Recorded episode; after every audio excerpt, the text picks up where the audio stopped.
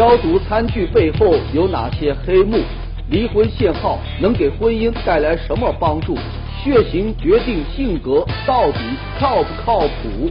更多精彩尽在本期《杂志天下》。观众朋友，大家好，欢迎收看《杂志天下》，我是廖杰，和你一起来关注正在流行的话题。节目开始，杂志封面最新一期的新华头条封面话题是揭消毒餐具十大黑幕。不少人呢，在下馆子的时候呢，都遇到过这样的情况：用塑料薄膜包裹的这个消毒餐具啊，看起来很干净，包装膜上啊还印有什么未餐销证号、生产日期、厂家等等信息。但当你戳破那一层薄膜，仔细一看，就发现呢，餐具上有污渍，甚至呢都有饭菜渣。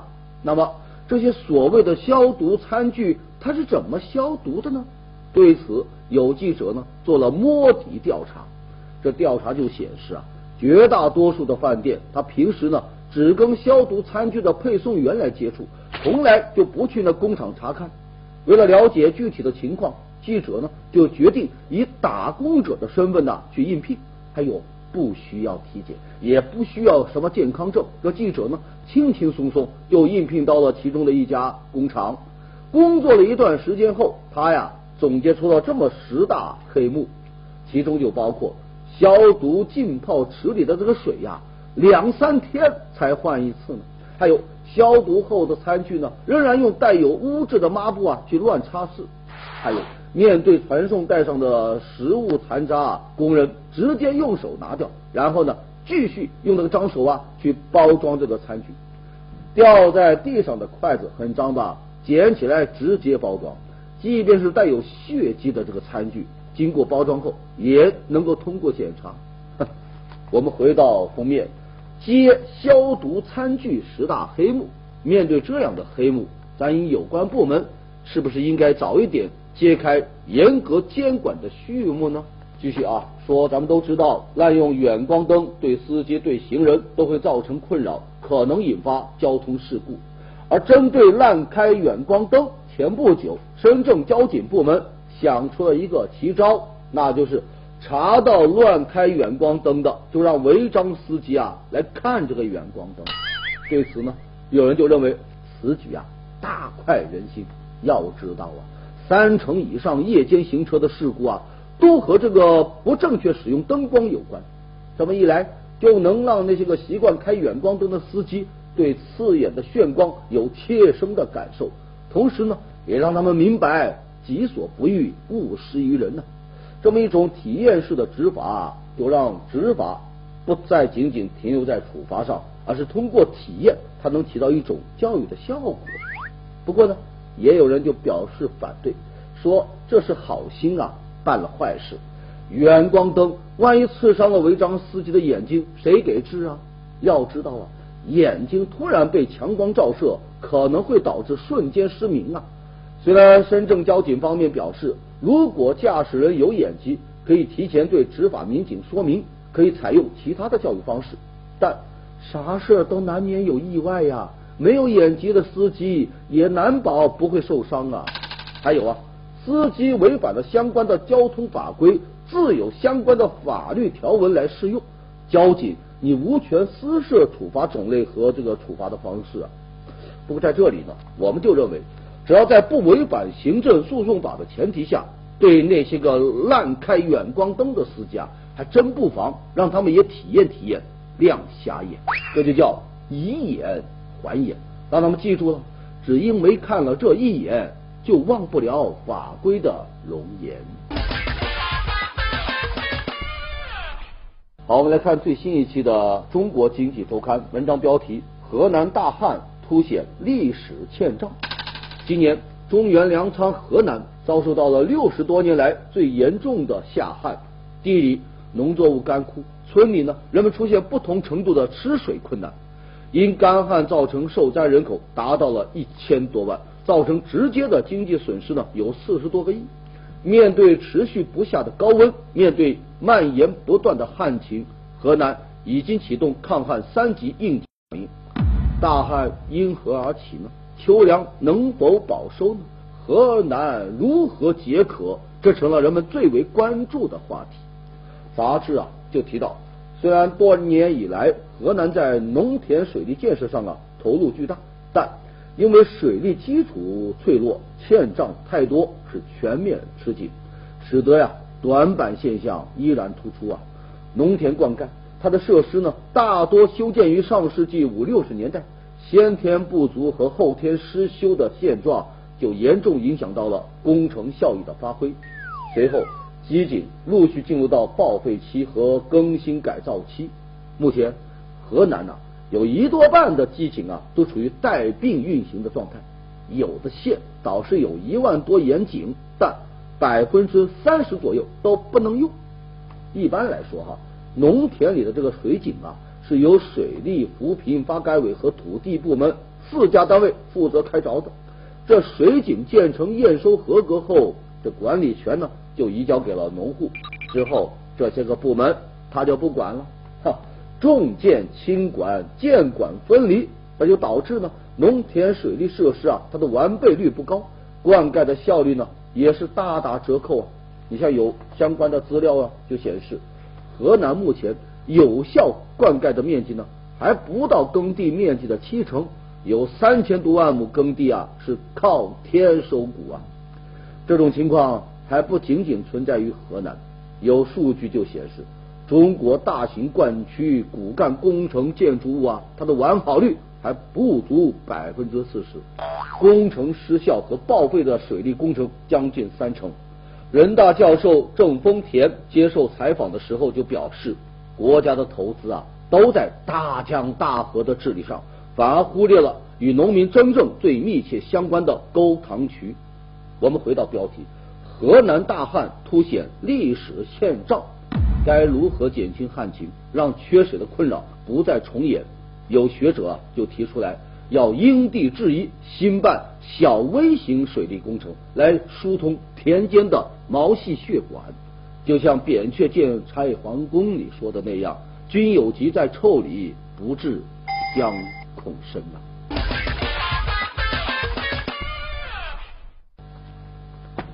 前不久的一个晚上。在四川自贡市某社区，一名三岁的女童琪琪失踪了。人们寻找两天都没有找到。经警方调查，邻居家十三岁的小女孩小敏承认，当晚呢，她送琪琪回家，开门的时候不小心将她撞倒了。她就以为啊，把这个琪琪呢撞死了，因为担心家里啊赔不起，于是就偷偷将这个琪琪呢扔进了粪坑里。可以说啊。促成这一悲剧的根本原因，就是为了逃避责任。这种逃避责任的心理和当年的药家鑫啊有点相似。他也是在撞倒受害人之后，害怕赔钱，最终呢选择将受害人残忍的杀害。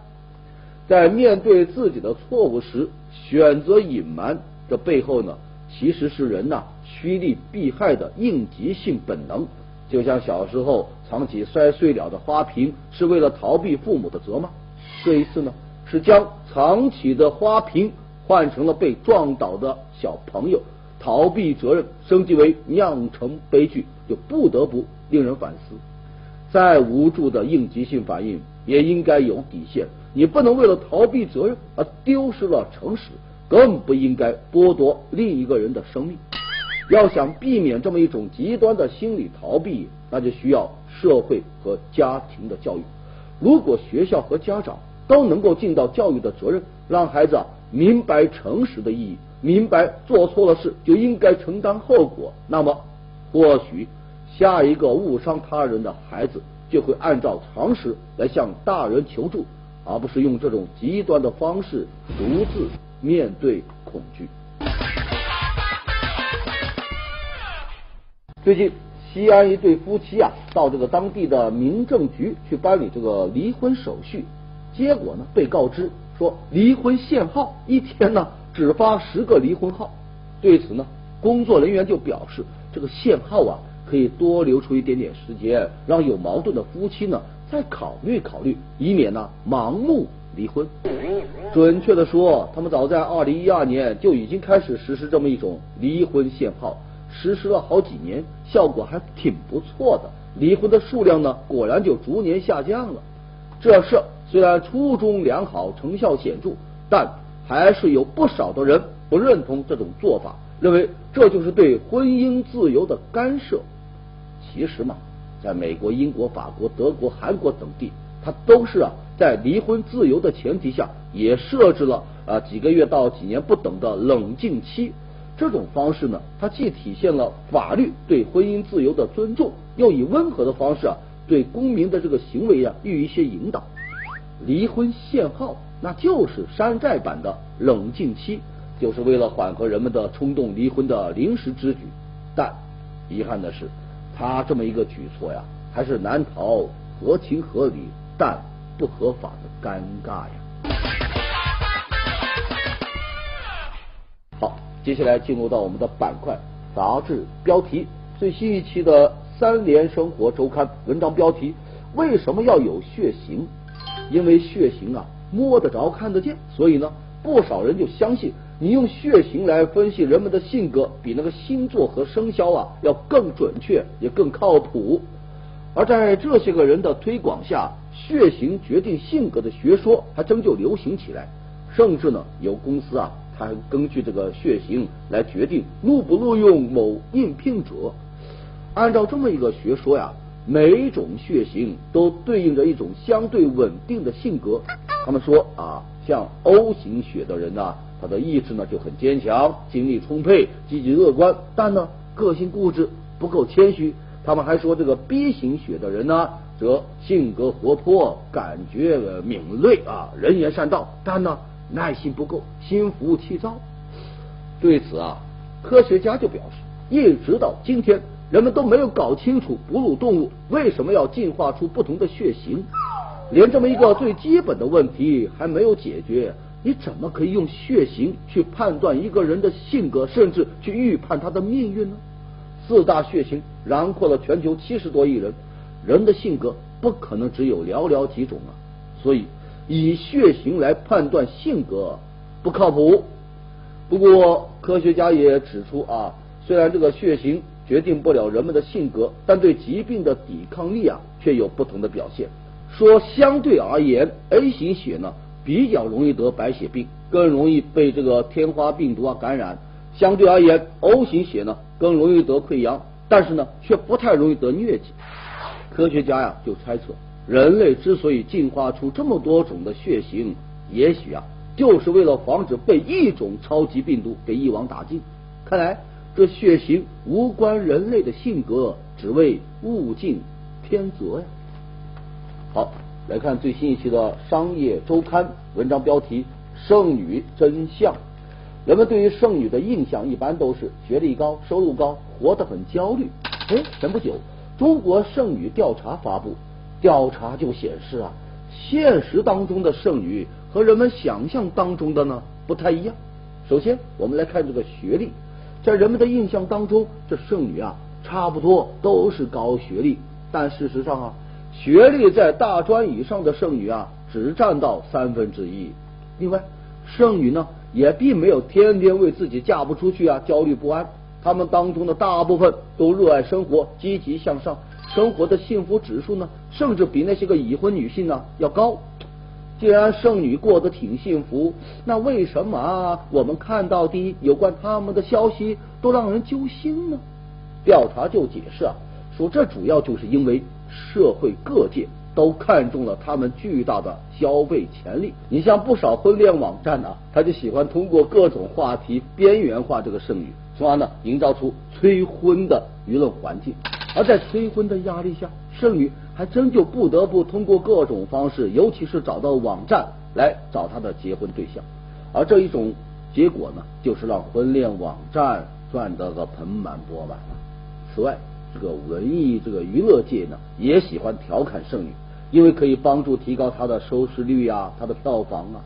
还有啊，奢侈品界喜欢用浪漫的爱情故事来刺激剩女们多多消费。另外，医疗界。总是通过各种广告让剩女啊怀疑自己的身心健康有问题然后呢逼着他们去体检。总而言之吧这剩女的真相其实啊那就是他们的爱没有他们的收入更让社会期待剩女的心中也渴望被爱留不住的青春一去不生活其实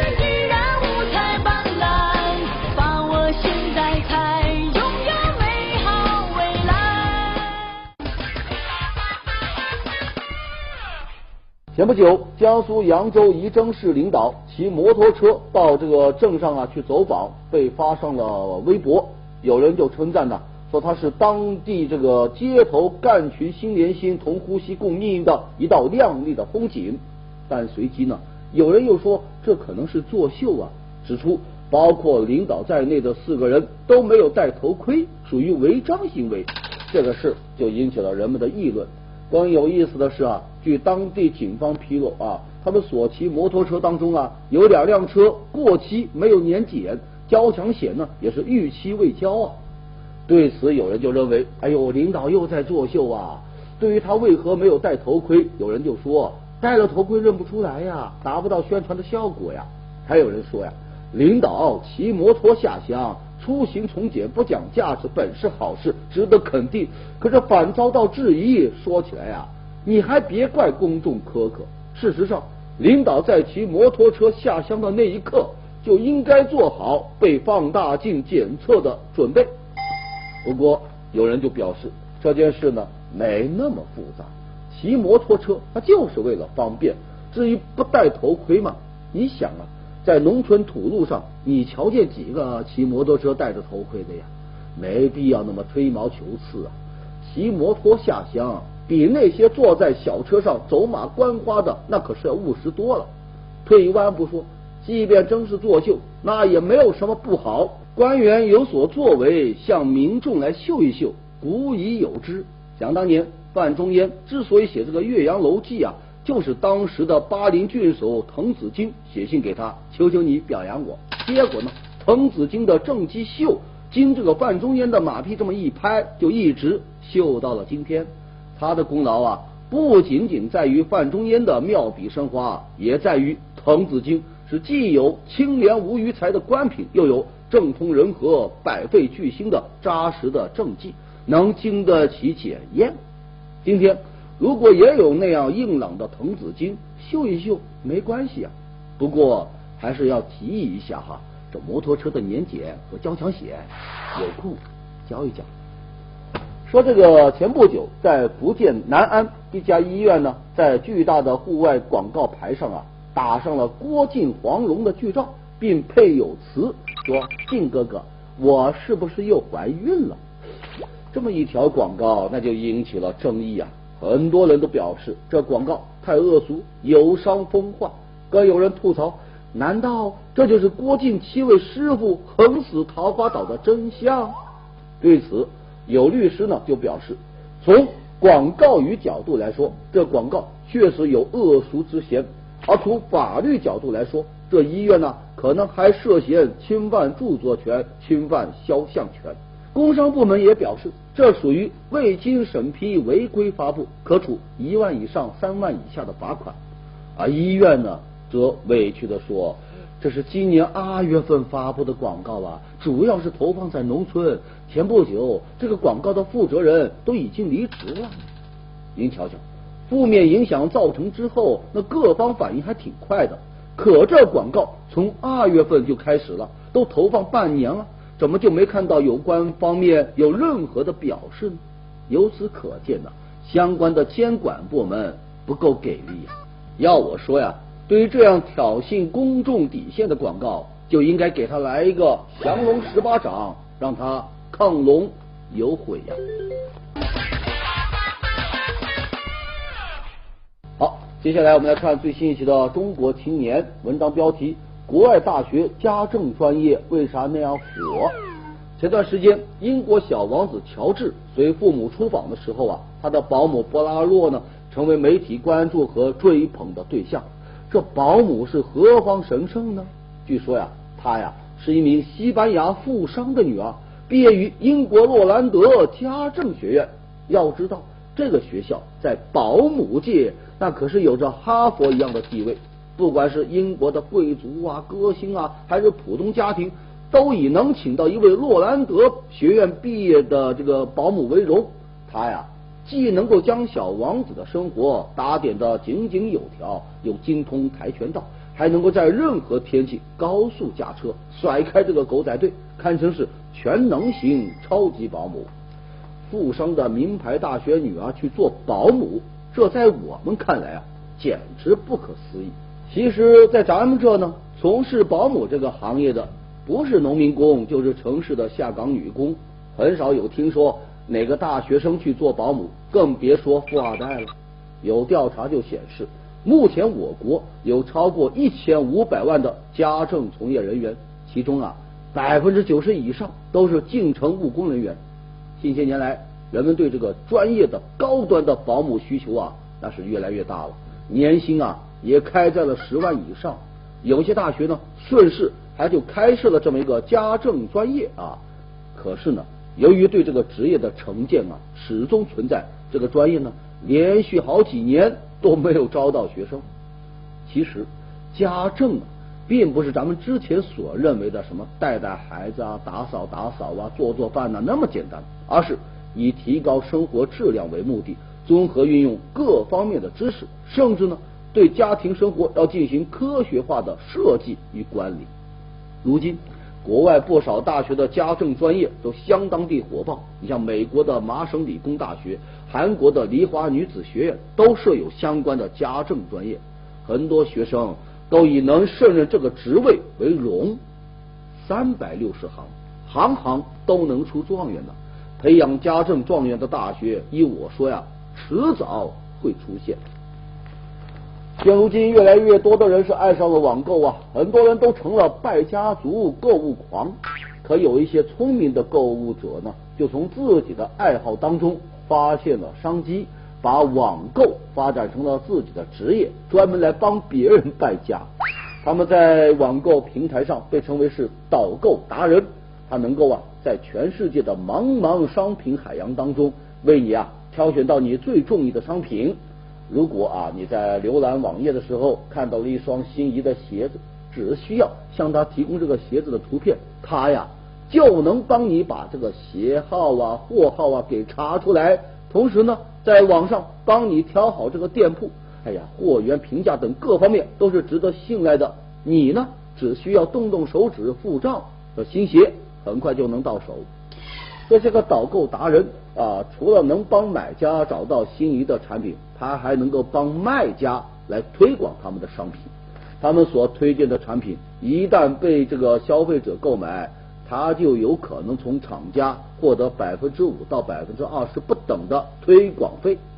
据说呀，这些个达人的导购啊，每天都能带来超过六百多万的成交量。那些粉丝数量较多的导购达人，月收入呢？轻轻松松过十万，最高的月收入啊，可以超过五十万啊！说到这，您可能对这个职业心动了吧？可是，胜任这么一份工作，要下的功夫还真不少。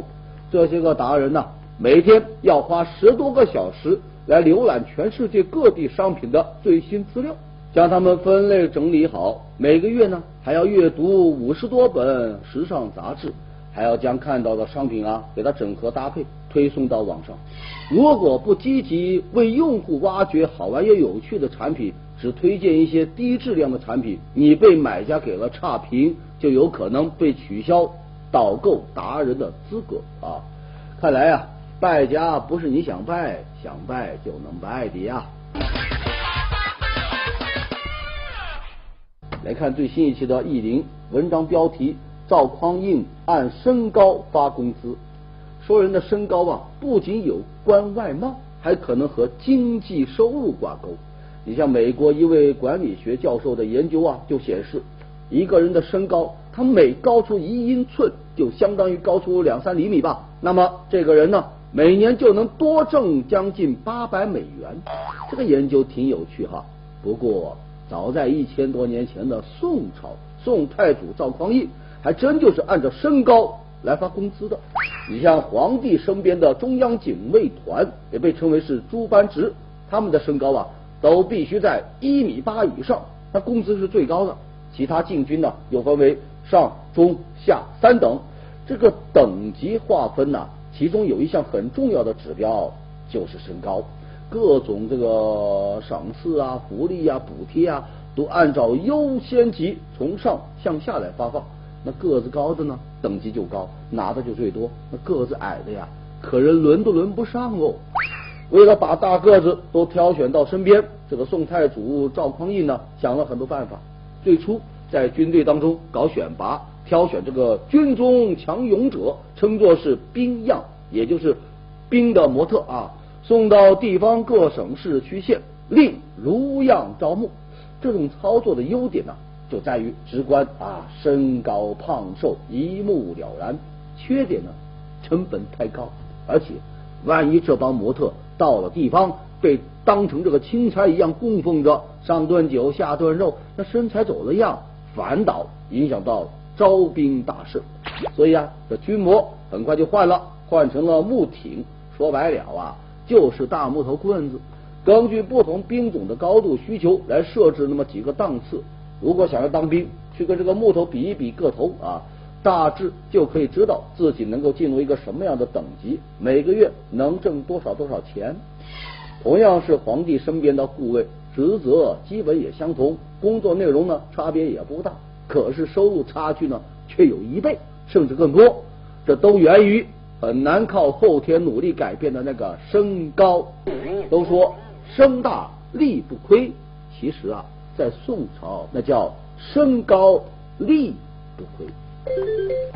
好，接下来是南方人物周刊，我们来介绍几个类词。第一个词，中国大众脸。最近有公司利用这个模拟画像的技术啊，画出了中国人眼中的呃男女大众脸。我们可以看到哈，这个男性的大众脸呢，与传统观念的国字脸呢，好像比较接近，给人一种非常谨慎的感觉。而女性大众脸呢，与传统观念当中的瓜子脸呢比较相似，给人一种很温顺的感觉。这两张脸一出来呀、有人就拿出自己的照片进行对比，结果是有人窃喜，有人吐槽。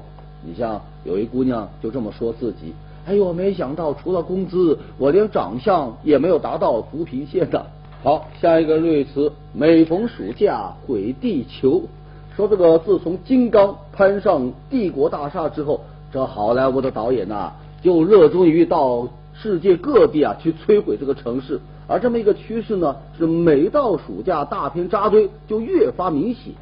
你像今年哥斯拉横扫檀香山，变形金刚四呢是肆虐香港，为我们上演了一出又一出暴力美学、破坏美学。说到破坏哈，这个二零一二呀，堪称是集大成者。你来看，导演艾莫里奇在一百六十分钟之内是相继干掉了很多著名的城市，加州啊、里约啊、伦敦啊、拉斯维加斯、夏威夷、梵蒂冈等等，最后啊全都玩完啊。而在他的其他电影里，后天是冰封了自由女神像，独立日呢一炮轰跳了白宫。哎呀，真是每逢暑假毁地球啊！这就叫影片不破坏，观众不喜爱。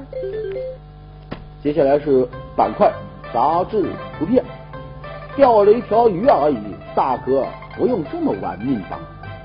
老大、老二、老三，这名字呢真好记。